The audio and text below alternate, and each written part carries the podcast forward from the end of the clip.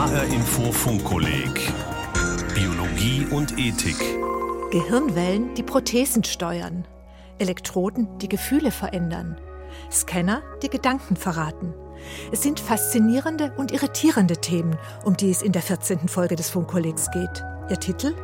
Neurofeedback und die Schnittstelle Computer-Gehirn. Autor ist Volkert Wildermuth.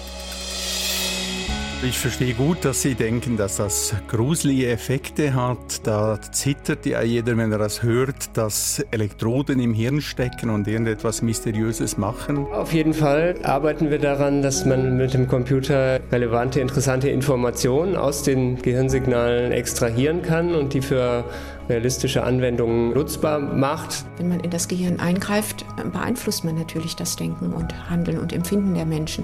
Und da stellen sich ganz andere, weiterreichende Fragen als bei Eingriffen an andere Organe.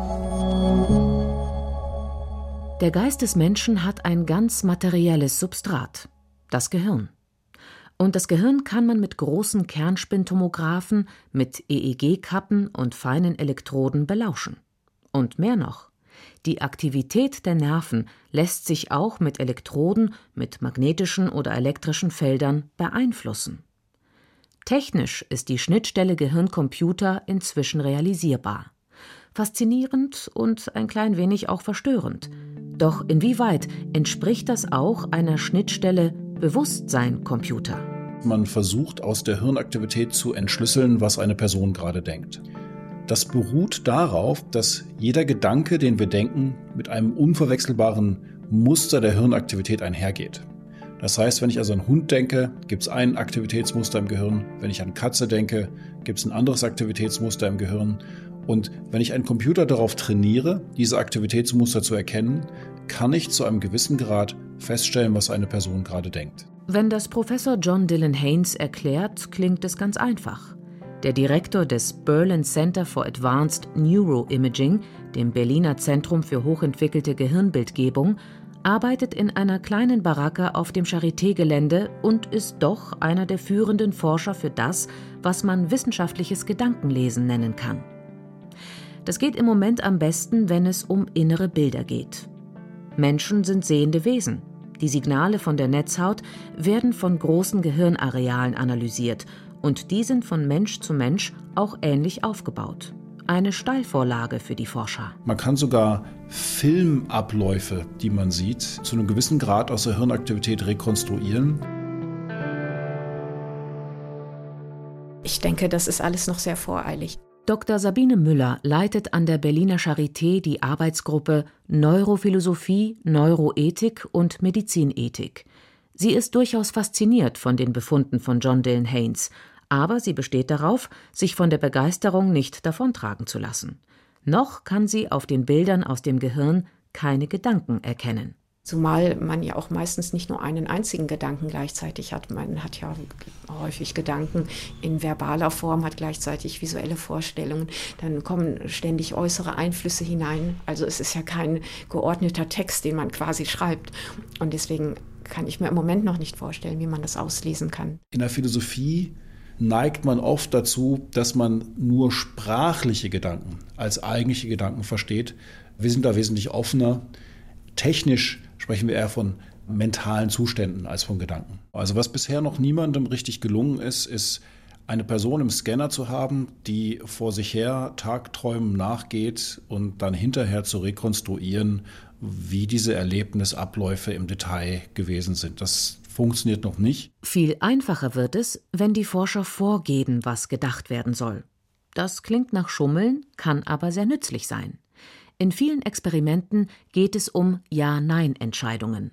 Wenn zum Beispiel man einen Hirnscanner benutzen will, um Lügen zu erkennen, dann möchte man vielleicht gar nicht unbedingt wissen, warum jemand gelogen hat, sondern man muss einfach nur wissen, war diese Aussage wahr oder war diese Aussage falsch. Auf einem ganz anderen Blatt steht, wie nützlich die Erkenntnisse aus dem Hirnscanner für den Alltag sind. Ob er zum Beispiel als Lügendetektor vor Gericht taugt, ist alles andere als sicher. Und zwar, weil die Probanden erstmal nicht die gleichen sind. Sobald wir in kriminologische Bereiche gehen, haben wir es mit anderen Personen zu tun, nicht mit Universitätsstudenten in der Regel. Wir haben aber auch eine andere Wichtigkeit der Situation. Die Situation hat ganz andere Konsequenzen für jemand, der möglicherweise für seine Taten ins Gefängnis gehen könnte, wenn die Taten aufgedeckt würden. Das heißt, diese Übertragung aus dem Labor in die reale Welt ist noch nicht richtig geleistet. Zumindest in den USA hoffen Anwälte mit dem vermeintlich unbestechlichen Blick ins Gehirn, die Unschuld ihrer Klienten zu beweisen. Die Richter dort sind aber noch zögerlich, und in Deutschland müsste sogar die Prozessordnung geändert werden, bevor der Wahrheitsgehalt einer Aussage per Hirnscanner geprüft werden könnte. Auf einem anderen Gebiet wird die Neurowissenschaft aber schon kommerziell genutzt. Jetzt ins Neuromarketing eintauchen.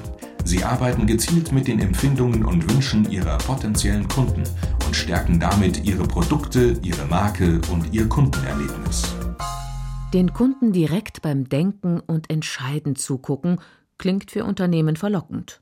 Doch ob die Agenturen hier wirklich liefern können, bezweifelt John Dylan Haynes. Es gibt in jedem Fall viele Quacksalber und es werden viele Dinge angeboten, die nicht seriös sind und vieles kann man dann auch als Neuromythologie bezeichnen. Also sprich schlicht und ergreifend, das ist Gequatsche, was lose auf Hirndaten beruht. Ich glaube, Facebook weiß mehr über die meisten Menschen als sie selbst, aber nicht die Hirnforscher. Kernspintomographen sind riesige Geräte, die ein ganzes Team von Hilfskräften benötigen, um Bilder aus dem Gehirn zu liefern. Das Flüstern der Gedanken lässt sich aber auch von außen belauschen, mit den Elektroden eines Elektroenzephalogramms, kurz EEG. Technisch ist das aufwendig, weil die Signale so schwach sind, aber in der praktischen Anwendung ist diese Schnittstelle Gehirn-Computer vergleichsweise einfach. Eine Kappe mit Elektroden über den Kopf ziehen, für guten elektrischen Kontakt ein Gel einspritzen und schon kann die Messung losgehen. Okay, es braucht noch ein paar Koffer Elektronik, aber mit dem EEG können die Hirnforscher das Labor verlassen und raus auf die Straße gehen. Professor Benjamin Blankatz, Leiter der Arbeitsgruppe Neurotechnologie an der Technischen Universität Berlin. Das haben wir dann nicht im richtigen Verkehr gemacht. Das war eine stillgelegte Rundstrecke. Da fuhr ein Versuchsleiter vorne weg, der dann plötzlich die Bremsungen ausgeführt hat, die bei der Versuchsperson zu den Notbremsungen führte. Und ansonsten war da aber kein Verkehr. Blankatz will mit dem EEG Gefahrensituationen registrieren noch bevor der Fahrer das Bremspedal durchdrückt. Das ist möglich, weil das Gehirn jede Bewegung planen und vorbereiten muss, lange bevor es den Muskeln befiehlt zu agieren. Und diese Vorbereitung lässt sich im EEG als sogenanntes Bereitschaftspotenzial darstellen. Die Experimente im fahrenden Auto haben gezeigt, dass wir aus dem EEG im Schnitt 150 Millisekunden vor der tatsächlichen Bremsung das mit sehr hoher Genauigkeit vorhersagen können. Wenn man von einer Geschwindigkeit von 100 Kilometer pro Stunde ausgeht, dann macht das eine Wagenlänge Bremsweg ungefähr aus. Das Auto der Zukunft könnte mit dem EEG den Menschen als weiteren Sensor nutzen, neben all den Kameras und Abstandsmessern, als Sensor für komplexe Situationen. Klingt nach Science Fiction. Und das bleibt es wohl auch. Zum einen dürften nur wenige Fahrer bereit sein, im Auto eine EEG-Kappe zu tragen. Zum anderen kann das Gehirn seine Gedanken schneller überdenken, als das EEG folgen kann. In einem Duell Mensch gegen Computer konnten Benjamin Blankertz und John Dylan Haynes nachweisen, dass eine Bewegung noch gestoppt werden kann, obwohl deren mentale Vorbereitung bereits begonnen hat. Diese Studie hat eben gezeigt, dass das noch nicht die letzte Entscheidungsinstanz ist, dass schon der Mensch, obwohl das Bereitschaftspotenzial schon anzeigt, er plant eine Bewegung zu machen, er kann sich doch umentscheiden und sagen, naja, will ich doch nicht. Und das ist eigentlich der interessante Punkt, der jetzt auch ethisch relevant wird. Denn übertragen auf das Autoszenario bedeutet das, vielleicht erkennt der Fahrer eine Gefahrensituation und bereitet eine Notbremsung vor. Aber während das Bereitschaftspotenzial dafür aufgebaut wird, analysiert das Gehirn die Situation weiter und erkennt vielleicht, dass es in diesem Fall besser ist, auszuweichen und steuert die Bewegung um. Ein EEG-System hätte dann aber schon eine Notbremsung ausgelöst. Deswegen heißt das für mich, dass es in so kritischen Bereichen würde ich diese Technik auf keinen Fall anwenden, sondern die Verantwortung und Entscheidung beim Menschen lassen. Menschliche Entscheidungen in der realen Welt sind wohl zu komplex für eine simple EEG-Unterstützung. Das heißt aber nicht, dass EEG-Analysen im Auto sinnlos sind. Sie sollten nur nicht auf der Autobahn stattfinden, sondern vorab, etwa beim Design der Instrumente. Es ist wichtig, dass das Navigationssystem nicht den Fahrer ablenkt von der Fahraufgabe. Also man würde das, das EEG dann bei Testfahrten nutzen mit verschiedenen Bedienelementen und könnte dann anhand des EEGs bewerten, hier ist der Fahrer entspannter, da ist er stärker belastet und das dann bei dem Interface-Design berücksichtigen. Solche EEG-Studien zu kognitiver Belastung wurden schon für die Arbeitsplätze von Fluglotsen gemacht und bei Ingenieuren, die komplexe Kraftwerke steuern müssen. Auf dem Gebiet der Medizin gelangen erste EEG-Systeme schon heute in die Anwendung, zum Beispiel bei der ALS, der amyotrophen Lateralsklerose, einer Krankheit, bei der nach und nach alle Nerven absterben, die die Muskeln kontrollieren. Am Ende können die Patienten keinen Finger mehr krümmen und nicht einmal mehr die Augen bewegen. Alle Signale von außen erreichen noch das Bewusstsein, aber das kann sich selbst nicht mehr mitteilen. Die Patienten sind eingeschlossen in ihrer eigenen Welt, locked in. Hier sieht der Psychiater Professor Thomas Schlepfer aus Freiburg in Gehirn-Computer-Schnittstellen eine neue Hoffnung. Sehen Sie, jede Kommunikation, jeder Gedanke, den wir Menschen haben, hat seine biologische Entsprechung in chemischen Zustandsveränderungen, in elektrischen Signalen einem Locked-in-Patienten sind diese Signale noch vorhanden. Und ich denke, es ist wirklich sehr, sehr realistisch, dass Methoden entwickelt werden, dass man mit diesen Menschen wieder kommunizieren kann. EEG-Elektroden können hier eine technische Brücke bauen, über die sich zwar nicht Gedanken, aber doch Impulse übermitteln lassen.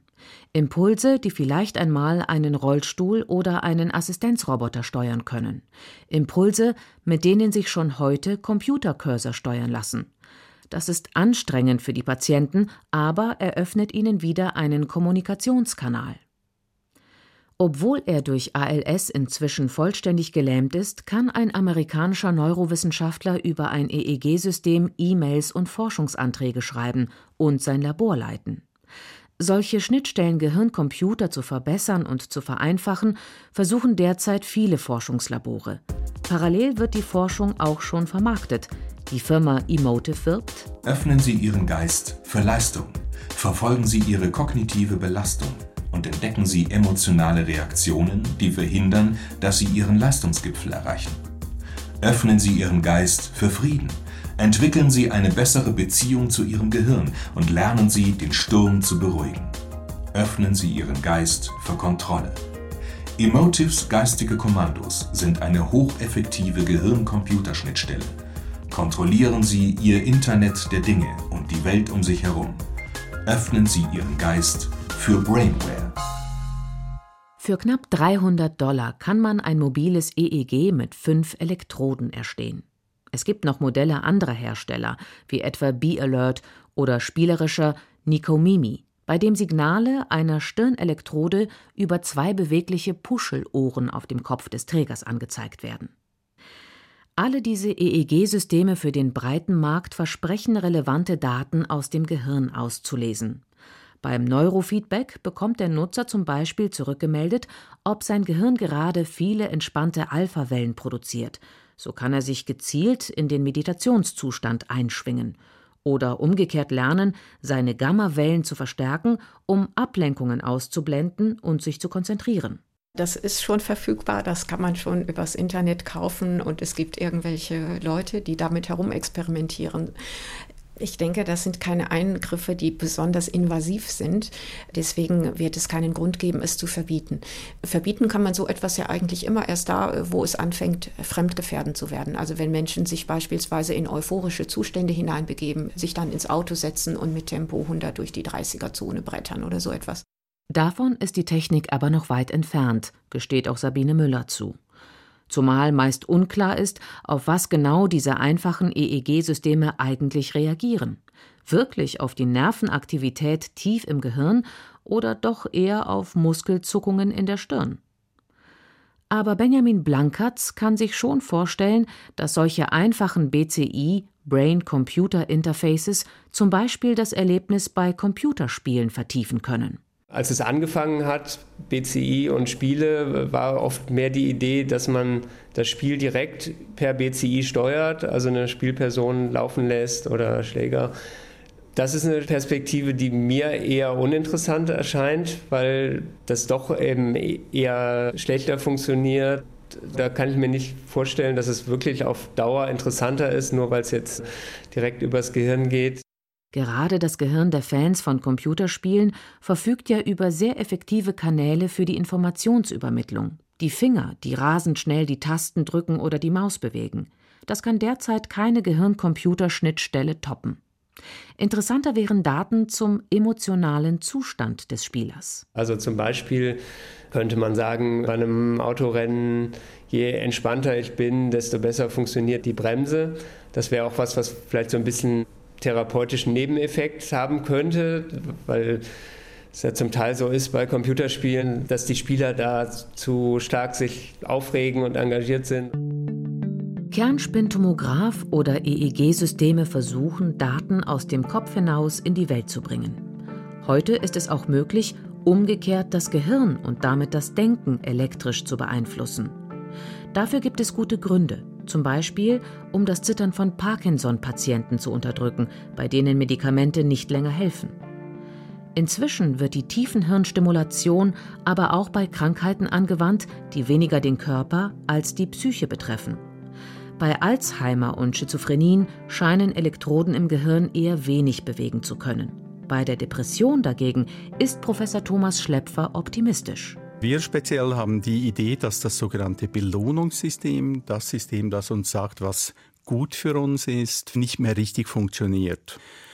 Vorhersagen kann man die Effekte beim einzelnen Individuum nicht. Wir haben allerdings das Glück, dass gerade bei diesem Stimulationsziel die meisten Patienten, also mehr als 80 Prozent, positiv reagieren mit einem Rückgang ihrer depressiven Symptomatik. Die Therapie ist noch experimentell und eine Operation am offenen Schädel, die dafür nötig ist, will gut überlegt sein.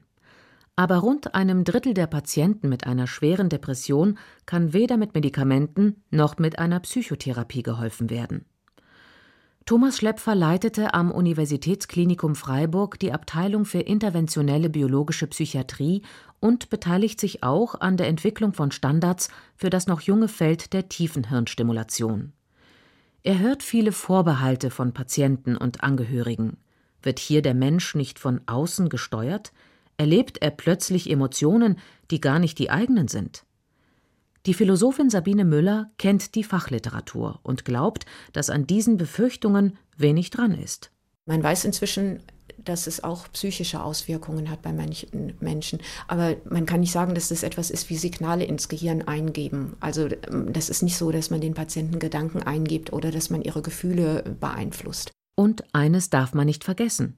Das Ziel jeder Depressionsbehandlung, ganz gleich ob mit Elektroden, Medikamenten oder durch eine Psychotherapie, ist ja gerade, dass sich die Persönlichkeit in einem gewissen Maße verändert. Und es ist in der Tat so, dass beim Einsatz bei Depression Angehörige berichten ja, das sei ein ganz anderer Mensch. Viele, die die Patienten gekannt haben, bevor die Stimulation eingesetzt hat, sagen ja, er ist wieder der Alte.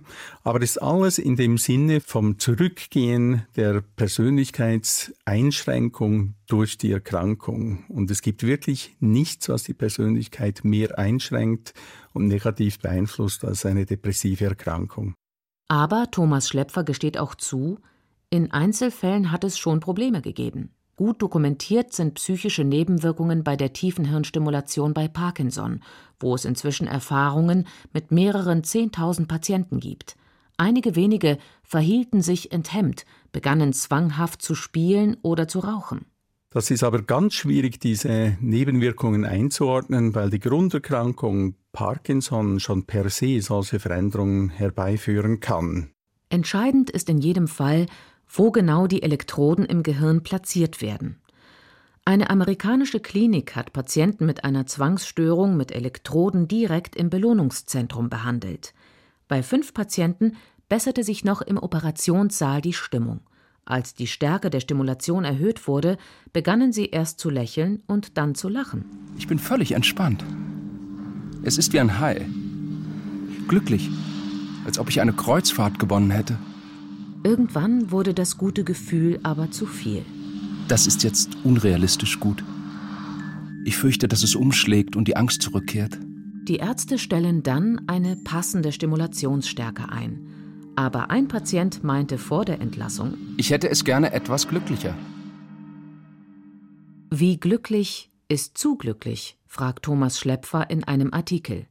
Für ihn ist es wichtig, als Arzt Grenzen ziehen zu können. Man könnte sich natürlich auf den Standpunkt stellen, ja, der Patient ist der, der die Elektrode hat, er hat auch die Krankheit, er darf entscheiden, wie viel er jetzt von diesem Medikament elektrische Stimulation nimmt. Aber genau das ist nicht der Fall. Ich glaube, es liegt in der ärztlichen Verantwortung, dass man weiß, was für einen Patienten in seiner Gesamtlebenssituation gut ist oder nicht gut. Die ärztliche Verantwortung schlägt das Selbstbestimmungsrecht des Patienten. Auf diesen Standpunkt stellt sich auch die Philosophin Sabine Müller. Schließlich werden auch Opiate nicht einfach nach Wunsch verschrieben. Nur die Tatsache, dass man jetzt die Stimulation hochdrehen kann und dann könnte man sich möglicherweise in euphorische Zustände hineinbringen, heißt ja noch nicht, dass das auch gut ist oder dass ein Arzt das zulassen sollte. Ärzte sind keine Drogendealer, die sind jetzt nicht dafür da, äh, extreme künstliche Glückszustände zu erschaffen. Die Behandlung ist dazu da, die Depression zu heilen und nicht dazu, irgendwelche Ekstasen hervorzurufen. Kernspintomograph, EEG, Elektroden werden in den nächsten Jahren technische Brücken schlagen zwischen der privaten Welt im Kopf und der öffentlichen Welt draußen.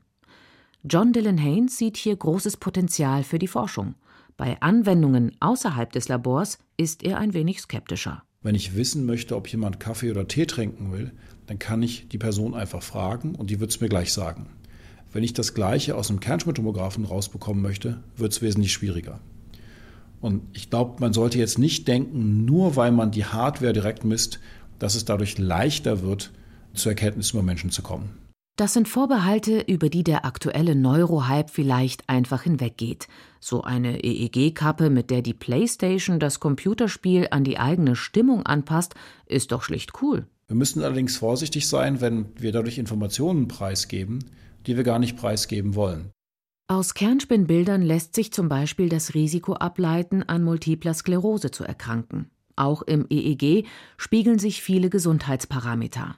Außerdem kann man etwa feststellen, wie aufmerksam jemand ist, Informationen, die für Arbeitgeber interessant sein könnten. Sabine Müller plädiert hier für eine Art neuronalen Datenschutz. Darüber hinaus hält sie besonders militärische Anwendungen der Neurotechniken für problematisch. Das ist vielleicht im Moment noch Zukunftsmusik, aber das ist etwas, was mir Sorgen macht für die Zukunft. Vielleicht äh, Gehirnimplantate, die bestimmte Gefühle unterdrücken, also zum Beispiel Angst oder Mitgefühl. Oder, wahrscheinlicher, die Leistungsfähigkeit der Soldaten steigern sollen. Wenn im Kinofilm Die Matrix Held Neo einen Hubschrauber fliegen muss, dann kann er sich die passenden Fähigkeiten einfach aus einer Datenbank downloaden. Eine Science-Fiction-Fantasie, die Tesla-Geschäftsführer Elon Musk inspiriert. In einem Interview sagte er: Mit der Zeit werden wir ein engeres Zusammenwachsen der biologischen und der digitalen Intelligenz sehen. Es gibt erste Studien zu Chips, die den Sehsinn ersetzen sollen. Wir haben Cochlea-Implantate. Für uns klingt es nicht so abwegig, Geräte ins Gehirn einzupflanzen, die Informationen auslesen können und die Informationen hineinschreiben können. Wir, das ist die Firma Neuralink, die Elon Musk in San Francisco gegründet hat. Und er ist nicht allein. Der Internetunternehmer Brian Johnson hat mehr als 100 Millionen Dollar in das Unternehmen Kernel investiert. Im Grunde geht es darum, die menschliche Intelligenz technisch so aufzurüsten, dass sie mit der rasanten Entwicklung der künstlichen Intelligenz Schritt halten kann. Einfach wird das wohl nicht werden. Denn für die Philosophin Sabine Müller sind Gehirn und Computer trotz aller Fortschritte der Wissenschaft nach wie vor zwei völlig verschiedene Welten. Wir haben kein Datenformat im Gehirn, was wir auslesen können. Also ich denke, das sind Vorstellungen aus den 50er Jahren.